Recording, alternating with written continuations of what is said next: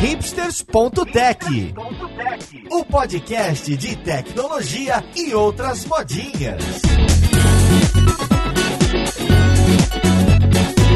Olá, ouvinte, seja bem-vindo ao hipsters.tech. Esse é seu podcast preferido de tecnologia e eu sou Paulo Silveira. E a conversa de hoje vai para um daqueles assuntos que muita gente pede o tempo todo e eu também não sei direito o que se trata. A gente vai falar de linguagens funcionais, mais ainda, a gente vai tentar descobrir se isso é usado mesmo no mercado, se o que a academia produziu e fala tanto faz sentido e ajuda a gente no dia a dia. Então vamos lá, podcast, ver com quem que a gente vai conversar.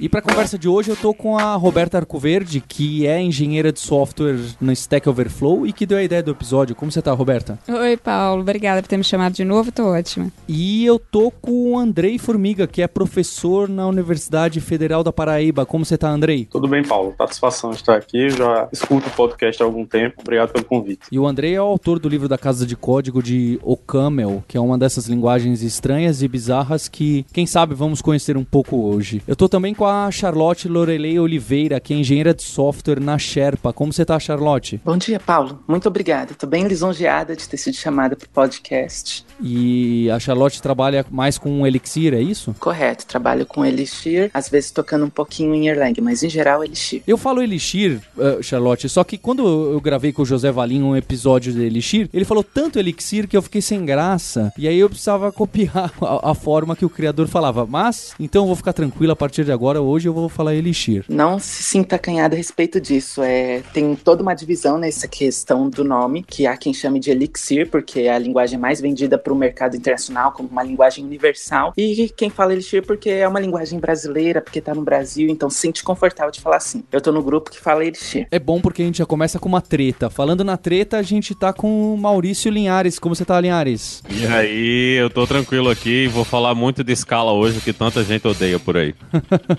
Para começar esse podcast, eu, eu, queria falar que esse assunto de linguagens funcionais já apareceu algumas vezes aqui no podcast. Inclusive, o primeiro episódio que a gente gravou com o New Bank para falar de tecnologia, o Lucas e, e, o CTO falaram bastante da escolha do Clojure, que é uma das linguagens funcionais aí que ganhou algum mercado. A gente também gravou esse episódio de Elixir com o José Valim, que é um dos criadores da linguagem. Então, hoje eu queria tentar bater um pouco mais no que, que é, para que, que serve e, e, e se vale a pena mesmo o desenvolvedor aí que sempre foi curioso e brincou, se hoje em dia tem mercado de trabalho e se isso ajuda. Então eu queria colocar o desafio, a gente já vai começar uh, jogando a bomba. O que, que é a, a, linguagem funcional? Quais são as diferenças principais, assim, para nós, seres humanos, podermos entender? E qual é a diferença de uma linguagem clássica, clássica eu tô falando, o que a gente usa no mercadão dia a dia, para uma dessas linguagens funcionais que tem ganhado o mercado? Eu acho que tem duas características que talvez sejam as mais típicas de uma linguagem funcional. Isso a gente tem que explicar um pouco, mas uma coisa é o que a gente pode chamar de controle dos efeitos colaterais. E outra coisa é uma ênfase em composability, né?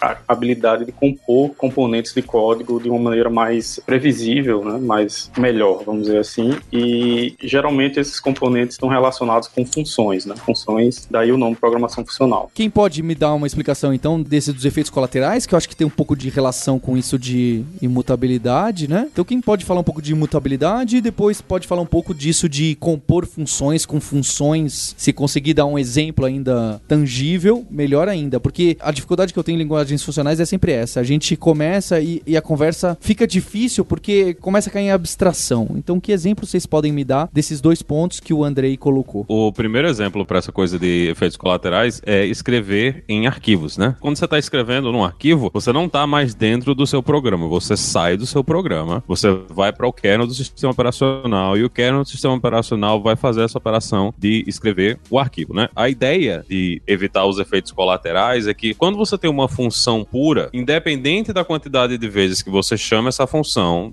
independente dos parâmetros que você está recebendo, então se eu chamo uma função com parâmetro x e esse parâmetro x eu sei que ele produz um resultado y, sempre que eu chamar essa função com o parâmetro x, ela tem que re retornar esse resultado y, certo? E disso a gente chega no que? A gente chega na situação de que, dependendo de como o programa é escrito, se eu sei que o parâmetro daquela função vai ser x, eu já posso trocar o resultado todo, eu não preciso nem chamar a função, eu posso colocar y direto lá, porque eu sei que exatamente esse resultado vai ser sempre retornado, né? Porque a, a gente não tem nenhum efeito colateral. Quando a gente tem efeitos colaterais, você não tem mais como garantir que todas as vezes que você chama a função com o parâmetro x, vai sair um parâmetro y lá no final. Por quê? Porque você está chamando alguma coisa do lado de fora do programa que está fazendo alguma coisa fora do programa e a gente pode ter exceção, pode ter problema de disco, pode ter várias coisas acontecendo que vão afetar como essa função funciona. Isso não quer dizer que a gente não faz essas coisas em programação funcional. Não dá para você escrever um programa útil que não tenha nenhum efeito colateral, porque você precisa falar com o banco de dados, você precisa mandar mensagens lá HTTP, você precisa escrever no sistema de arquivos, mas quanto mais puro for o seu programa, mais fácil é para você entender como é que ele funciona, porque você pode olhar para a função e você olha, ah, não tem nenhuma magia aqui acontecendo dentro dessa função. Eu chamo essa função, ela vai executar e vai trazer um resultado para mim. E o que vai acontecer na, na maior parte das linguagens mais puras, né, em coisas como Haskell, é que existem abstrações para que você possa fazer, causar, né, efeitos colaterais dentro do sistema de uma forma que isso não afete todo o sistema. Você consegue isolar esses pedaços que têm efeitos colaterais para fazer com que o, o, seu programa ele seja mais simples de executar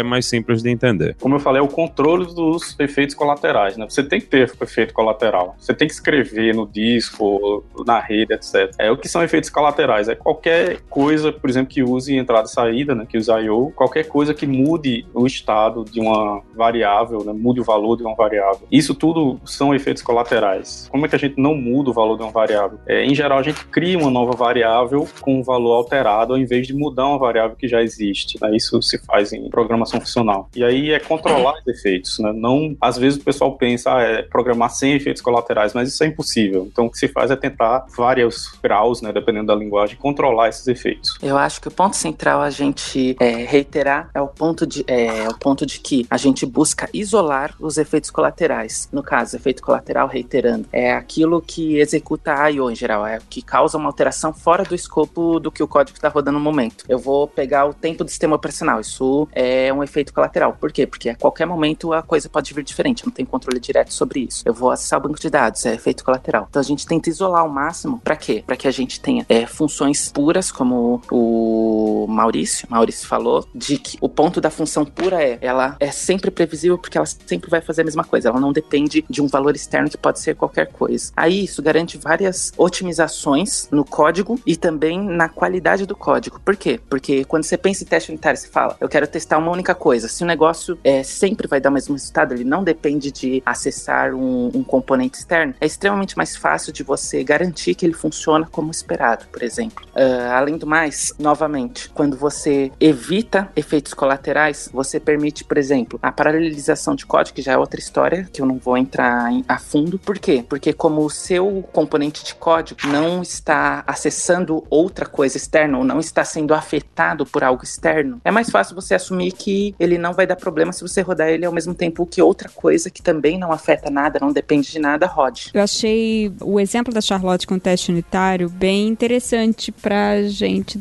réis desenvolvedores de linguagens orientadas a objetos, porque é realmente o que se sempre fala quando a gente começa a estudar testes de unidade, como eles devem operar, que é faça com que o seu teste se concentre em uma funcionalidade apenas, em uma função apenas, e não entre em I/O e não acesse o banco e não acesse a rede. Eu acho que foi, assim, tudo que foi falado foi bastante interessante, mas me lembra muito as aulas da faculdade de paradigmas de linguagem. E eu achei que esse exemplo do teste de unidade realmente me trouxe assim, ah, esse é o paralelo que eu acho que é possível para mim como desenvolvedor de uma linguagem orientada a objetos, para ficar fácil de enxergar o que é que se quer dizer com o efeito colateral. É tudo aquilo que eu tento evitar quando eu escrevo um teste de unidade. E a gente quer que o teste, dado aqueles valores que eu estou chamando aquela função, aquele método, sempre retorne aquilo, porque se cada hora ele retornar uma coisa dependente ou do banco de dados ou do estado interno do programa, vai começar a falhar o teste, dependendo de quando você roda, quantas vezes você roda, vai começar a falhar. Deixa eu colocar, vocês já falaram disso de efeitos colaterais e bateram bastante na tecla de algo que está fora da sua aplicação, né? Então, I/O, banco de dados, rede. Tem algumas linguagens que a gente pode sim alterar variáveis. Na verdade, as que a gente está acostumado, a gente pode alterar o valor das variáveis. As que vocês programam,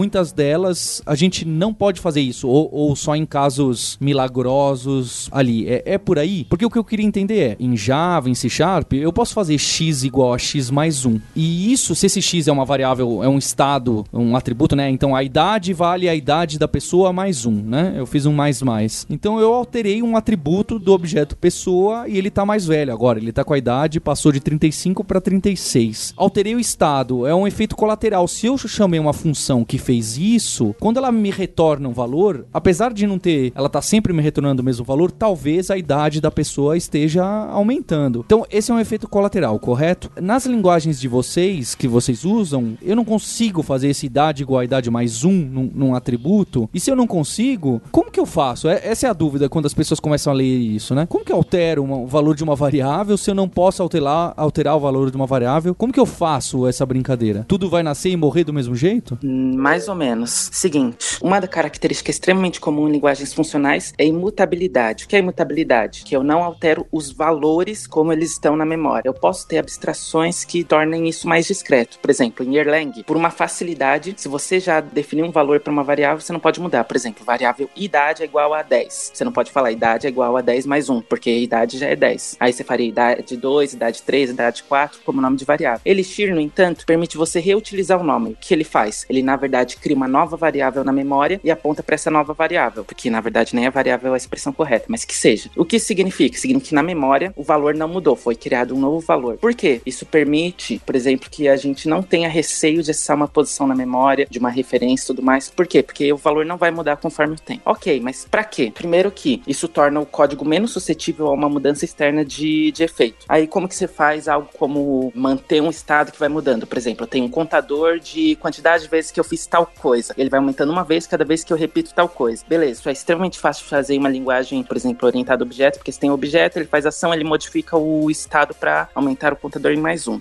Perfeito. Numa linguagem funcional, você instanciaria uma função, no caso de Erlang, um processo Erlang, por exemplo, que ele tem um valor de entrada, por exemplo, contador. Contador igual a zero. E aí, toda vez que ele faz o, o que você quer, em vez dele aumentar o valor do contador, ele manda reexecutar a função com o valor mais um. Por exemplo, é loop, variável contador igual a zero. Beleza. Executa a função e executa loop, variável contador mais um. Loop, variável contador mais um. Na prática, isso não é manter o estado, ele está simplesmente reexecutando o código com valor modificado. E existem várias otimizações na execução do código para tornar isso fluido, é, limpo, econômico. Então não é algo como, nossa, é caro, estou executando a mesma função um milhão de vezes. Não, tem otimização para isso. Então na prática é como se tivesse um estado que se alterasse, mas na, na realidade é só uma função que está sendo executada cada vez com um parâmetro diferente. Sempre tem esse choque, né, do que não conhece funcional. Ah, mas eu não posso mudar o valor das variáveis. É, mas se a gente olhar na história da programação, mesmo a, a orientação a objetos, né, existe uma tendência de ir tentando controlar isso, a, os efeitos colaterais, no caso a mutabilidade de estado. Né. Um dos conselhos que geralmente se dá né, em programação estruturada, digamos, é, é evitar é, variáveis globais. Né, porque variável global, qualquer ponto do seu programa pode alterar, e aí o programador tem dificuldade de entender o que está acontecendo com essa variável, porque vários pontos separados do programa podem alterar. O que o OO faz? Você contém esse estado né, dentro de objetos para tentar limitar esse problema de ter muitas coisas no programa mexendo. Mesmo assim, as variáveis membros, né, se você tiver uma classe grande, vai ser parecido com uma variável global. Então, o OO já, já tenta controlar isso, essa questão do, do estado, que é muito difícil realmente manter na cabeça da gente. E aí o funcional vai um passo a mais, que é,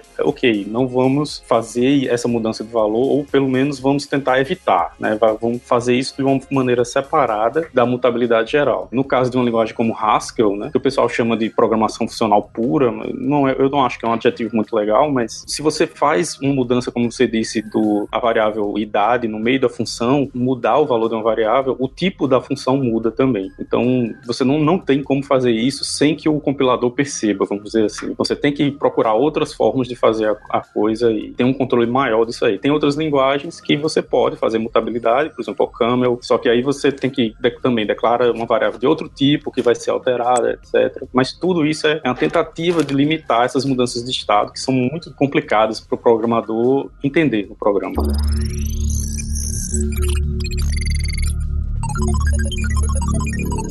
Eu queria voltar para um ponto que a Charlotte colocou, que é do loop. Eu acho que esse é um, é um, é um momento interessante também quando a gente vê programação funcional. Pelo que entendi da Charlotte, no, no Elixir é um pouco mais bonitinho, mas queria colocar nessas linguagens tradicionais, você não consegue escrever um for da maneira tradicional na linguagem funcional, porque você não consegue fazer x mais mais, x igual a x mais 1, correto? Porque você não pode alterar o do próprio x, a não ser que ó, as linguagens mais novas façam alguma mutreta lá. Então, eu lembro na, nas aulas, o que, que o professor ensina? Que você tem que fazer fazer, como a Charlotte colocou, você tem que fazer uma recursão, fazer a função chamar a própria função e falar: olha, a contagem de 0 a 10, lá dentro você faz if o primeiro parâmetro já chegou até o segundo parâmetro, para, né? Você dá return, sei lá. Caso contrário, você imprime linha 1, linha 2, linha 3, chama recursivamente a função contador, dessa vez passando o parâmetro inicial mais 1. Então, em vez do que fazer contador de 0 a 10, você chama passando o contador de 1 a 10. Porque da próxima vez você chama contador de 2 a 10. E isso, a primeira vez que você vê, você fala, cara, você tá louco, é muito mais fácil você escrever o for, mais legível e etc. O que na verdade não é bem assim, porque é só uma questão de hábito e de costume. Para quem nunca ouviu falar isso, para vocês que sempre ouvem, eu sei que é trivial, mas para a primeira vez que a gente tá ouvindo de linguagem funcional, ficar pensando de que, olha, dá para transformar a iteração em recursão dessa forma, não é simples de enxergar que sempre dá para fazer assim. Assusta e você fica chateado, você fala, pô, agora eu vou ter que ficar pensando ali na base da recursão recursão, quando que eu vou dar return e tal, era muito mais fácil fazer um for. Como que é isso hoje em dia? Isso está escondido, eu consigo nessas linguagens mais modernas funcionais escrever em for e ele faz, ah, x igual a x mais 1, eu vou criar uma nova espaço de memória e dessa forma o número antigo vai ficar paradinho ali se alguém precisar, ou todo mundo escreve como recursão esses laços? Tem uma coisa interessante nisso aí, é que eu acho que o fato da gente estar tá acostumado a utilizar linguagens imperativas faz com que a gente esqueça o que é que a gente realmente quer fazer na hora que a gente faz um laço, certo? Você dificilmente faz um laço no somatório do X. Ninguém tá fazendo o laço no somatório do X. Normalmente, se você tá fazendo um laço desse, ah, tô usando um X, é porque tem o quê? Tem um array ali, né? Você tá navegando dentro de um array e tá usando o X ali do array para navegar dentro do array. A gente, no geral, não existe o for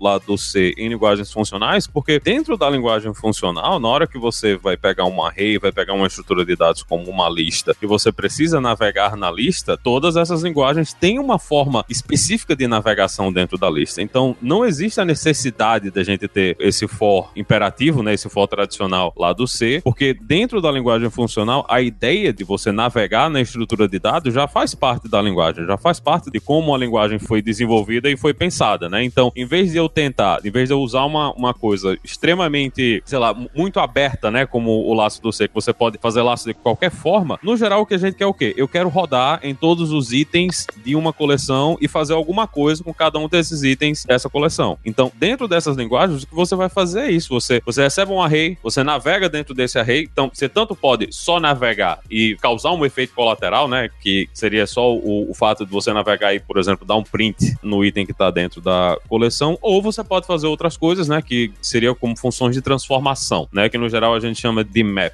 em, em linguagens funcionais que é você pega uma coleção, você faz um laço dentro dessa coleção, que seria como se a gente estivesse fazendo. Eu pego uma coleção de números e eu quero somar mais um a cada número, né, da minha coleção. Então, normalmente, o que é que você faria em uma linguagem imperativa? Você tem o array que você recebeu, que tem os números, aí você cria um novo array, que é o array que vai receber o resultado, aí você faz aquele laço, né, na posição x com x igual a zero. Aí pega o item zero da coleção original, soma mais um, coloca no item zero da coleção nova que eu vou retornar. Em uma linguagem funcional, isso seria um pouquinho mais mais simples, porque essa ideia de transformar uma coleção em outra coleção é uma coisa que faz parte das linguagens. Então, o que você faz é simplesmente pegar a coleção, executar uma função em cada item da coleção e o resultado dessa função é o novo objeto que você está produzindo. Então, ele já é colocado lá, na coleção nova, que é o produto de você executar esse equivalente ao laço na linguagem funcional. Que aí a gente vai de mutabilidade para o outro ponto que o Andrei citou como importante, que é passar as funções para outras funções, certo? Certo? Porque então, em vez do que eu ter esse lacinho clássico do imperativo, essas estruturas, as arrays, as coleções de objetos, vão ter uma funçãozinha que é para cada elemento, sei lá, for each, né? Para cada elemento. Que, como parâmetro, ela recebe uma outra função que é, ah, o que, que eu devo fazer com esses elementos? É isso? É exatamente isso aí. O fato da gente não ter o laço não quer dizer que você não faz. É, é porque o laço que a gente está acostumado em, em, linguagens imperativas não é necessário em linguagens funcionais. É, eu não, eu não diria que não é totalmente necessário, mas, mas é isso. Muitos loops que a gente faz, por exemplo, em C, a sua intenção realmente é varrer um, um array ou alguma outra estrutura, né? A gente faz, né, elemento por elemento, fazendo contador igual a zero até o tamanho da coleção, porque era o jeito que tinha para fazer, né? Mas na verdade o que você quer fazer, eu quero varrer essa coleção fazendo tal coisa. Não por acaso, né? Mesmo Java, C Sharp, hoje em dia tem for each, né? Aquele que ah, para cada elemento de uma coleção faça isso. Isso aí é uma coisa que já vem de linguagem funcional, né? Essa questão, ok, eu mudei o laço para uma função recursiva, então o que é que eu ganhei? Eu ganhei o seguinte, porque na, na linguagem funcional eu tenho maneiras de manipular funções como se fosse qualquer outro tipo de dado da linguagem, né? Então, no começo, quando eu estou aprendendo programação funcional, eu vou escrever as funções recursivas, né? Muitas funções recursivas. Depois eu vejo, não, tem essas funções aqui na biblioteca da linguagem que eu não preciso escrever a função recursiva, eu só passo lá uma, uma funçãozinha dizendo o que é que eu devo fazer com cada elemento. Esses padrões de recursividade são capturados né, em, em coisas que abstraem esse detalhe de fazer a função recursiva assim ou assado, né? Então, transformar o loop, né, numa função recursiva me ganha essa mais possibilidades de compor e de abstrair que o loop for não me dava. Né? Eu gostaria de, inclusive, complementar nesse sentido que a redução, que é você traversar todos os elementos de uma coleção, que é o que normalmente você quer com for. Eu quero o quê? Pegar todos os elementos de um array, como foi comentado, e fazer algo com eles. É algo que é tão comum, tão simples, tão óbvio que em linguagens funcionais você tem a redução e o map. O map é você traversar toda uma coleção e criar uma coleção com a mesma quantidade. Basicamente, quero transformar A em B, A em B, A em B. Isso é uma coisa tão simples e versátil que as linguagens imperativas estão começando a adotar da mesma forma que se faz em programação funcional. Como? Eu tenho uma função map no JavaScript que é, eu tenho uma coleção, eu quero transformar tudo em outra coisa. Então eu quero fazer uma transformação simples. Eu taco ali um map, quero fazer outra, um map depois e mais um. Isso está sendo passo a passo adotado por linguagens imperativas por ser uma forma bastante simples, enxuta, fácil de entender de você fazer transformações num, num, num grupo de itens. Eu acho que já, já ficou bem claro. Acho que a explicação de vocês dessa ajudou bastante. Mas eu vou insistir e quero saber, se eu quiser fazer um forzinho de i a 0, i até 10, i mais mais, dá para fazer em alguma dessas linguagens novas e ele rebola ali e finge que tá somando, mas é uma outra variável? Ou eu tenho que usar alguma est outra estrutura? Depende da linguagem, né? Uh, nenhuma linguagem que eu saiba faz isso de transformar um loop for num, numa função recursiva. O que geralmente os compiladores fazem ao contrário, né? Transformam uma função recursiva é, num, num loop for porque fica mais eficiente, né? Então, geralmente o professor de programação lá na universidade... É o tail call, né? É, vai dizer, não use recursão porque é mais lento, mas nos compiladores de linguagem funcionais isso não acontece, né? Eles, eles transformam, quando possível, a recursão num, num, loop mesmo e fica super eficiente. Mas em linguagens que têm a possibilidade de mudar o valor de variáveis, por exemplo, o Camel, você pode escrever loop for, mas se você olhar nos projetos open source que tem por aí, raramente vai ter um, um loop for. É muito raro você ver, porque a linguagem tem outros mecanismos que são melhores. Para esse caso específico do Paulo, usa um intervalo, né? Você cria um intervalo, 0 a 10, chama cada um item do intervalo, você tem um índice lá que você queria, que você tá tão interessado nesse índice aí desse negócio, pronto. Você usa um intervalo. Uma estrutura que ela tem o um início, tem o um fim, ela chama a função para cada um dos índices que você tem lá. Intervalo não precisa ser de número, você pode ter intervalo de letras. Quem está acostumado com Ruby, aí eu acho que em Python tem também são os ranges. Eu acho que praticamente todas as linguagens funcionais elas têm um equivalente a isso aí, que é exatamente para simular esse tipo de coisa, né? Esse tipo de contador. Eu insisti nisso porque quando a gente começa a primeira linguagem funcional, pelo menos eu era assim, você tenta forçar, né? Você fala, não, mas eu quero escrever aquilo que eu estava escrevendo ontem na outra linguagem. Não quero que você fique me forçando a fazer de uma outra forma. E eu sei que é ruim, porque assim quando, como quem aprende orientado a objeto e fica escrevendo tudo estático global, sabe? É porque vem lá do, do imperativo procedural e você tenta enfiar a goela abaixo daquela linguagem o paradigma anterior que você estava usando. É, eu acho que esse é um fenômeno natural. Quando a gente muda de paradigma, você fala, ah, legal, tô aprendendo um negócio novo. Quando você vai ver, você tá escrevendo da mesma forma que antigamente e forçando a linguagem. Eu acho que o ouvinte que vai sair daqui para fazer um teste numa linguagem funcional, ele vai se deparar com isso. Por isso que eu acho que valeu esse a gente ter batido nessa tecla de mesmo mostrar loop, recursão e função. É, isso é a questão do dialeto, né, do paradigma mesmo. Eu acho que é um pouco como a Charlotte e Maurício também falaram. E é, as linguagens orientadas a objetos, a Java, a C Sharp, estão cada vez mais incorporando partes dos dialetos funcionais, de linguagens funcionais. Espero que isso torne algo mais é, fácil, mais reconhecível para programadores que não trabalham diretamente com linguagem funcional. Então, por exemplo, um programador C Sharp hoje em dia, ele já reconhece em C Sharp muita coisa que veio de funcional, né? De expressões lambda, tem agora casamento de padrão, que são coisas que são influências diretas na equipe do pessoal de desenvolvimento da linguagem de C Sharp, que veio lá do, do pessoal de programação funcional, que desenvolve também a linguagem F Sharp, que, spoiler, de acordo com o survey da Stack Overflow que saiu recentemente, é a linguagem que melhor paga seus desenvolvedores em 2018. Olha só, hein? Opa! Então, quem quiser ficar rico, aprenda funcional. Chrome é a segunda nesse survey. É, são as linguagens que ninguém programa, né? Aí não tem programador mesmo, tem que pagar bem. Demanda e oferta, né? Eu acho que um fator é porque a indústria de financeira, né, bancos, financeiros, etc, usam muito programação funcional. Eu, se eu não me engano, na Inglaterra, né, quase muitos empregos nessa área são ou Haskell ou F Sharp. E aí é uma área que paga geralmente bem, né, e talvez isso seja um fator.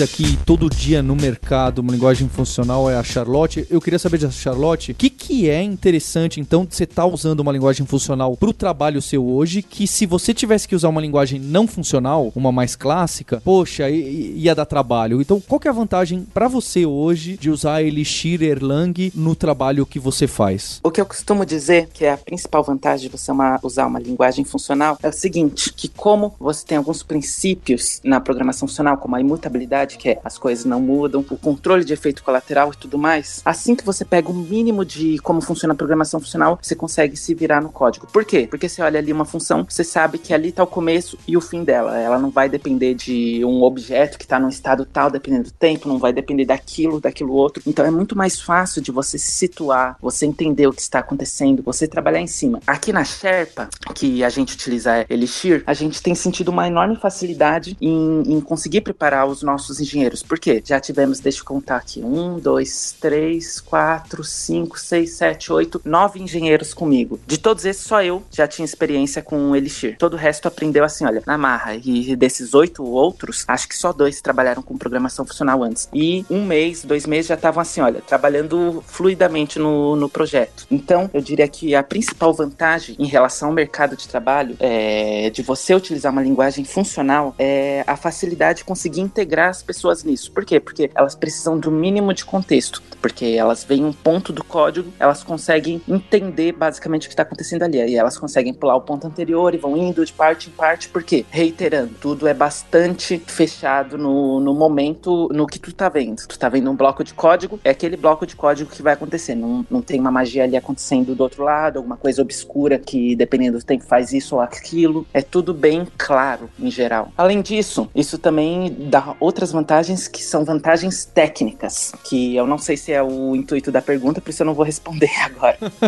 Pode falar sim, pode falar. Eu acho que é justo isso, para mostrar para as pessoas se vale a pena ela aplicar no trabalho, não, qual que é a vantagem. Uma vantagem técnica que você encontra em utilizar um- uma linguagem funcional é o seguinte: novamente, pelas coisas serem bem isoladas e tudo mais, ser imutável, você, ao mínimo possível, causar efeito colateral e quando causar, você isolar ele em pontos específicos de código. Você tem, novamente, mais facilidade de testar, como eu comentei. Você tem vantagem de paralelização. Como assim? Pensa numa linguagem é, imperativa, vamos dizer, Ruby, por exemplo, ou Java, ou qualquer outra coisa. Você tem ali um objeto que pode alterar outro objeto, que pode fazer aquilo, pode fazer aquilo lá. Então acontece. Se você tenta executar os dois objetos ao mesmo tempo, cada um em um core do seu processador, um pode afetar o outro, pode acontecer muitos problemas que são difíceis de se prever. Então acontece. Você começa a ter travas, a ter pontos em que você tenta proteger a memória, pontos que você tenta travar a execução para garantir que um não vai dar ruim no outro e tudo mais. Com linguagens funcionais, como você consegue isolar o que é a memória, você não altera a memória conforme o tempo vai passando, entre muitas aspas, que eu acabei de falar, é só uma simplificação. Você consegue executar várias instâncias paralelas do código, isto é, vamos dizer que eu tenho um, um processador de oito cores, um octa-core. Eu consigo executar oito trechos de código simultaneamente, sem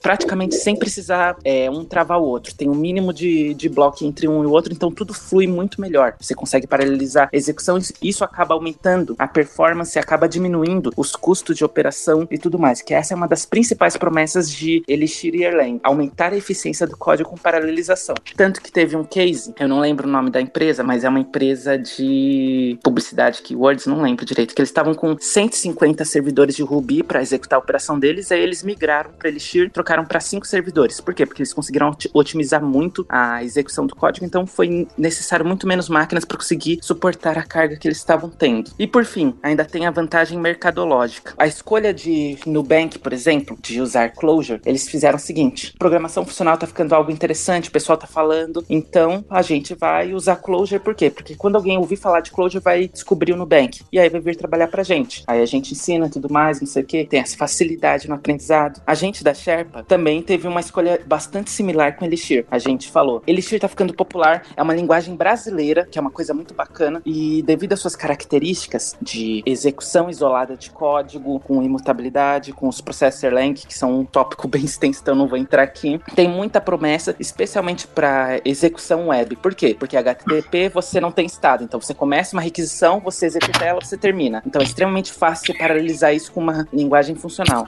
A gente apostou nisso no nosso sistema, que é um sistema web, uma aplicação web, para conseguir facilitar o nosso desenvolvimento e também para a gente conseguir trazer gente. Por quê? Quando alguém for falar em Elixir, vai falar: caramba, tem a Sherpa, aquela empresa que utiliza Elixir, tem um monte de gente fera, não sei o que. Tanto que a gente ainda tá apostando nisso agora que a gente tá contratando novamente e falando sobre a nossa empresa em Elixir. Toda vez que alguém ouve falar em Elixir, a gente espera que também ouça falar na Sherpa e aí vem para nossa empresa. Com a Close, com o Nubank, isso deu um resultado bem positivo. Você vê que tem um monte de gente lá na, na engenharia. E por quê? Porque começou a popularizar Clojure, começou a falar de Nubank, começou a falar de Clojure, todas as coisas estão interligadas. Agora a gente está com a mesma estratégia com Elixir aqui na Sherpa. Quando a gente fala dos efeitos colaterais, parece uma coisa muito acadêmica e, mas na verdade isso torna, no final das contas, torna o código mais fácil de entender para todo mundo. Então isso é uma vantagem grande. Eu também acho, porque quando a Charlotte estava falando, eu estava lembrando no, nos códigos orientados a objeto que a gente tem, às vezes se chama um método passando um objeto como argumento. E aí você fala, pô, o que será que esse cara vai fazer? Será que ele vai invocar algum método desse objeto que eu passei como a referência e aí vai alterar o valor dele? Porque se ele fizer isso, eu tenho que tomar tal cuidado ou não tenho que tomar tal cuidado. Então, realmente, o que a Charlotte falou, ah, você basta você só ler essa função, na orientação objeto isso não, costuma acontecer, né? A gente tá navegando, você costuma sempre ir entrando cada vez mais profundo no código, certo? Você lê esse método e fala, não, pera lá, mas para entender direitinho eu preciso saber o que, que esse método tá fazendo aqui, porque pode ser que ele altere o que eu passei como argumento. E se você já tem a garantia de que ele nunca vai alterar o que passou por argumento, porque simplesmente não dá para fazer isso na linguagem, parece que as coisas ficam mais isoladas. Ah, basta você ler só essa função, você não precisa entender eh, se ele vai ou não afetar os parâmetros que você passou. Então,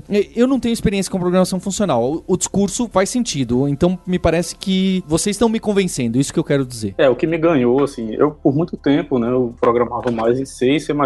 E é o que me ganhou na programação funcional, quando eu estava aprendendo Camel, além de conseguir né, enxugar muito, assim, escrever coisas que levariam centenas de, de linhas em, sei lá, três ou quatro em Ocaml, mas também tinha essa sensação de que quando eu escrevia uma função e ela compilava, em muitos casos ela já funcionava. Né? Geralmente eu estava acostumado em C++, escrevia a função, compilava, ok, e agora vamos testar. E geralmente tinha algum bug na lógica, né? E na programação funcional eu comecei a perceber que isso é, acontecia muito menos. Eu escrevia a função e uma, uma vez que ela compilasse com os tipos corretos, ela funcionava. Então isso me ganhou. Né? E aí, por aí que eu fui para esse lado funcional. Comigo também foi mais ou menos nesse caminho. Gostava bastante programação funcional, no caso agora em Elixir, foi o seguinte, que eu era de PHP, um monte de coisa que tem que lidar. Eu fui começar a programar em, em uma linguagem funcional, eu comecei a sentir, nossa, o código é mais enxuto, mais desacoplado, mais fácil de entender, mais fácil de visualizar a conexão entre as coisas. Por quê? Porque na prática você não está causando um milagre monumental que faz um milhão de coisas. Você está simplesmente fazendo pequenos pedaços de código e aí você está transformando um dado passando por esse pedaço, que aí entra na questão de composabilidade. Uh, em vez de você ter uma função gigante que cria um monstro faz não sei o que, você tem um monte de microfunções e aí você vai aplicando uma por vez sobre o dado. Então, no fim, isso melhora muito a qualidade do código, a facilidade de você se adequar um, um, uma code base alheia a, a ti e você estender ela. Por quê? Você pega o ponto onde está o código, você adiciona mais uma função, acabou. Você não precisa considerar, nossa, pode ser que o objeto faça aquilo, aquele outro objeto afete aqui, pode ter qualquer coisa que esteja acontecendo. Não. Você simplesmente colocando ali, você tem certeza que o negócio vai fluir tranquilamente. Eu queria saber do Linhares, que tem a experiência com Scala e, e essas outras linguagens em cima da JVM. Eu, o Scala é um caso particular porque foi bem aquele começo do boom para mercado de linguagens funcionais nas VMs já existentes. Só que parece que ela tentou abraçar o mundo, né? todo mundo apostava bastante, falava até que ia substituir Java. Para que lado que foi? No que que você usava e Scala? Ainda tem bastante gente que usa, né? Para essas coisas de infraestrutura. O mercado continua aí, né? O pessoal continua contratando, as empresas continuam procurando. Não foi o que essa coisa de tomar o lugar do Java terminou não acontecendo. E eu acho que uma, uma das coisas é porque natural para quem cresceu e, e, passou o tempo todo escrevendo programas em linguagens imperativas entrar em uma linguagem funcional, né? É um pouco mais complicado de você fazer essa passagem de um lado para o outro, que foi, foi, uma coisa que a, a, Charlotte falou aí, que aconteceu lá na, na Sherpa, é uma coisa que aconteceu dentro do Nubank. Tinha o pessoal que realmente queria muito, né, fazer isso, usar isso, e esse interesse em utilizar linguagens funcionais é o que, na realidade, empurra para que essas linguagens sejam utilizadas no dia a dia nas empresas. Se não tem um, um, um interesse grande, como aconteceu, por exemplo, no Twitter, a gente vai colocar escala e todo mundo está investindo em escala, dificilmente vai acontecer porque existe uma curva de aprendizado na hora que você quer utilizar uma linguagem funcional, né? Você precisa aprender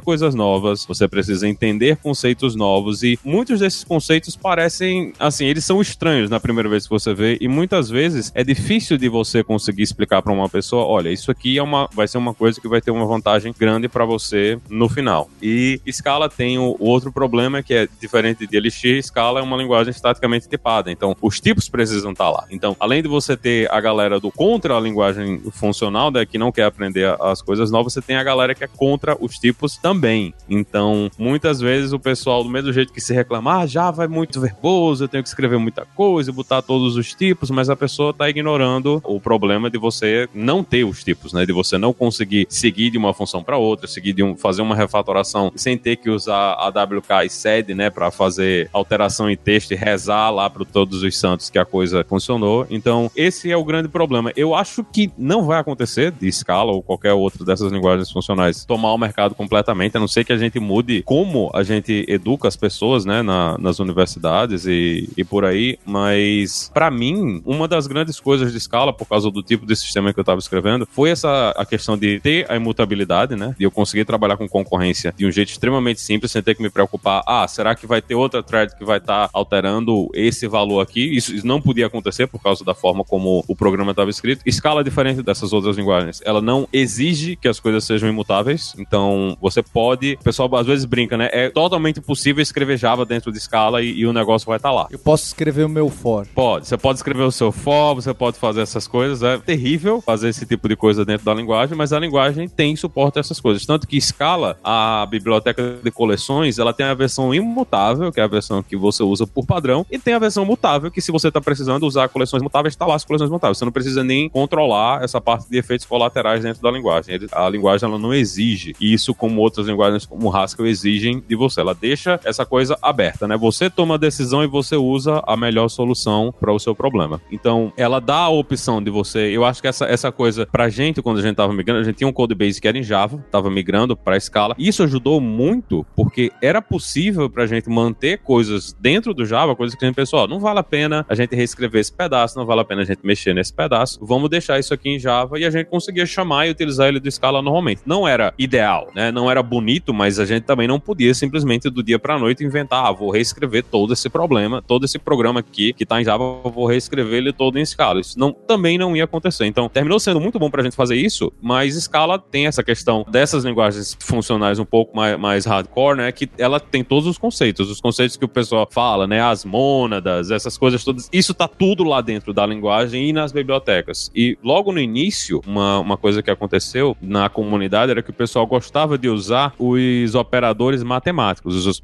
os operadores que o pessoal normalmente usa nas definições, né, das linguagens. O overloading. É, para muitas funções. Então você olhava, você, a pessoa que não tinha, eu não tinha experiência com esses operadores matemáticos, eu olhava para as coisas assim e o que diabos esse código está tentando fazer. Se você entendia a notação matemática que eles estavam usando, fazia sentido. Mas a maior parte das pessoas não, não entendiam, né? Então ficou isso aí desde aquela época, ainda hoje. O pessoal ainda fala muito disso. Hoje isso praticamente não existe mais, mas pegou na, no nome da linguagem, né? Que era, é uma linguagem muito complicada. O pessoal gosta muito de usar operadores mágicos, que ninguém sabe o que é que é. Terminou manchando a, a imagem, mas essa parte, pra gente, no fim das contas, a parte da concorrência foi muito importante. A parte de compatibilidade com Java também foi muito importante, porque várias bibliotecas que a gente precisava usar estavam em Java, já tinham sido escritas, que a gente não ia reescrever, né? A gente não ia simplesmente, ah, vamos reescrever isso tudo usado. Não, a gente simplesmente chamava e a, a chamada é, é natural, não, você não precisa de nenhuma interface de chamada de outra linguagem, então tudo funcionava como a gente esperava que chamasse e no máximo a gente tinha que esconder ali um pouquinho o código Java para não vazar uma coleção ou alguma coisa assim, mas era bem tranquilo de fazer. Tem várias abstrações que terminam ajudando você a trabalhar. Uma das coisas que para mim foram muito interessantes e hoje eu sinto muito falta é que no geral não se sobe uma exceção em, em escala. Você a gente usa uma, uma mônada, né, dessas coisas que é o, o try, que ele ele encapsula o erro, né? Ele simplifica a forma como você trabalha com o erro. Isso faz com que as assinaturas das suas funções, em vez de elas terem a, a, a exceção declarada, ele avisa que, ó, essa função, se você chamar, ela tem um,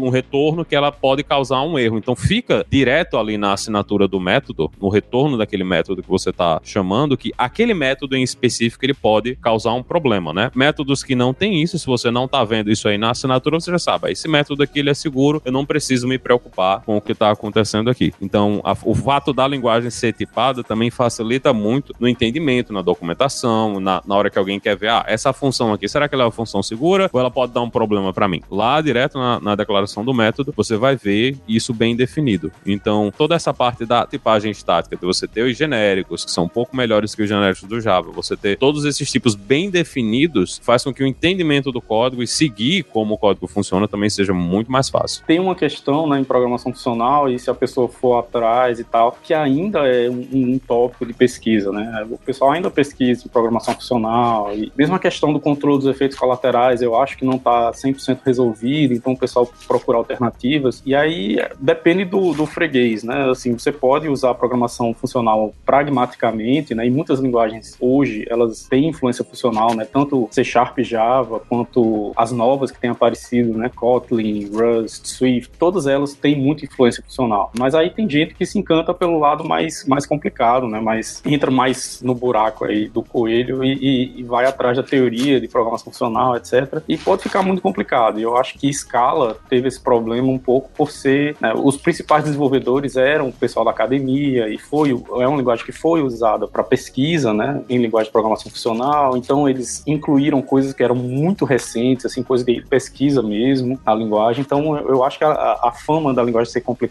é, não é à toa. Ela realmente inclui muita coisa que complica. Mas no geral acho que tem muitas formas, né, de se usar a programação funcional de maneira pragmática no dia a dia, né, sem ir para esse lado aí mais profundo da pesquisa e tal.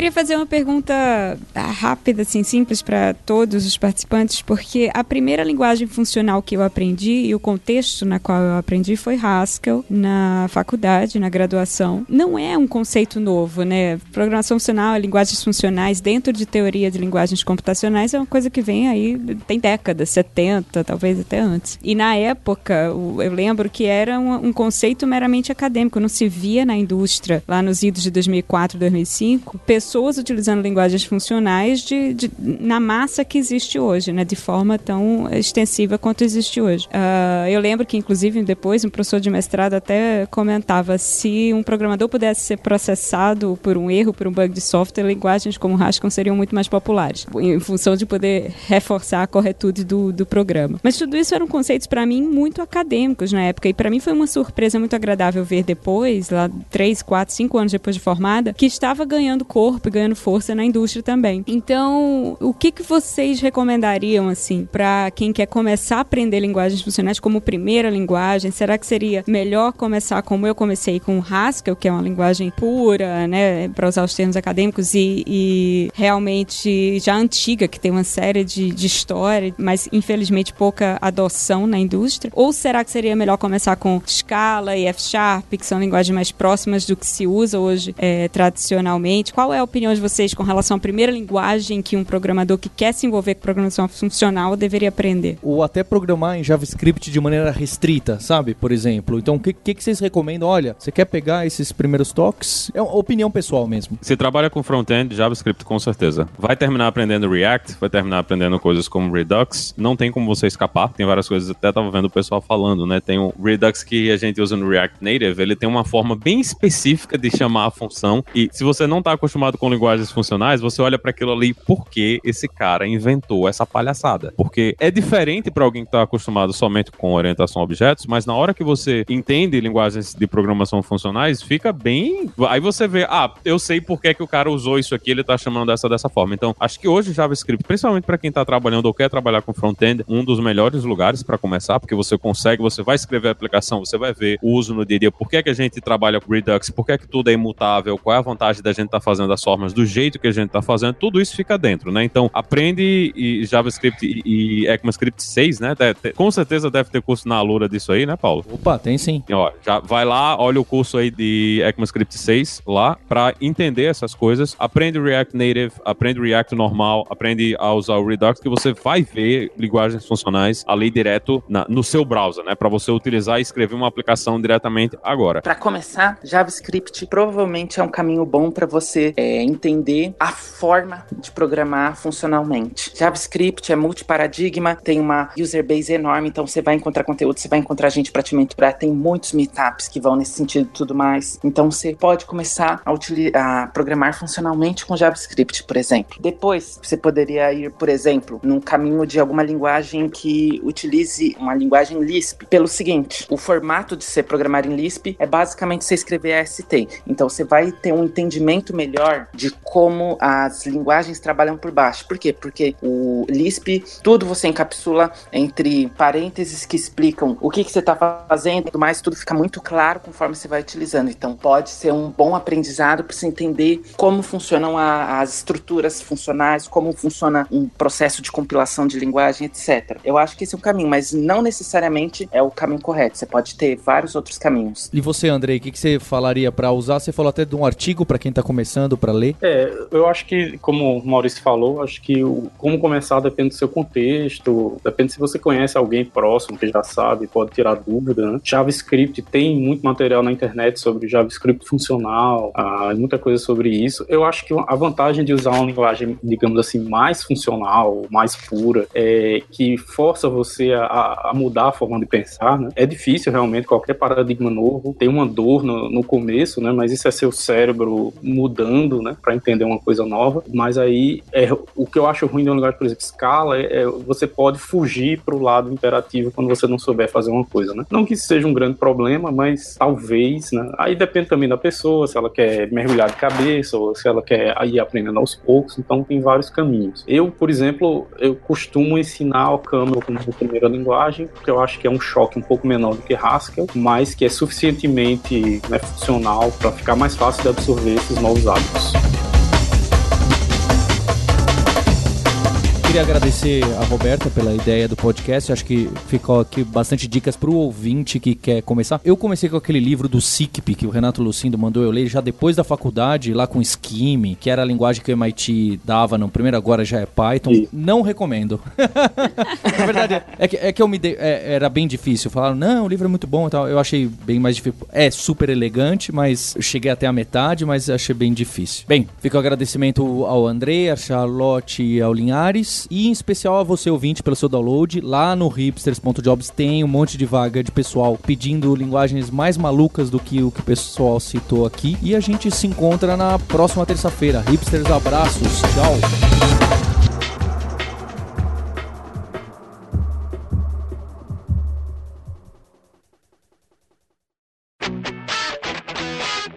Você ouviu o hipsters.tech, produção e oferecimento alura.com.br, cursos online de tecnologia e Kaelon, ensino e inovação.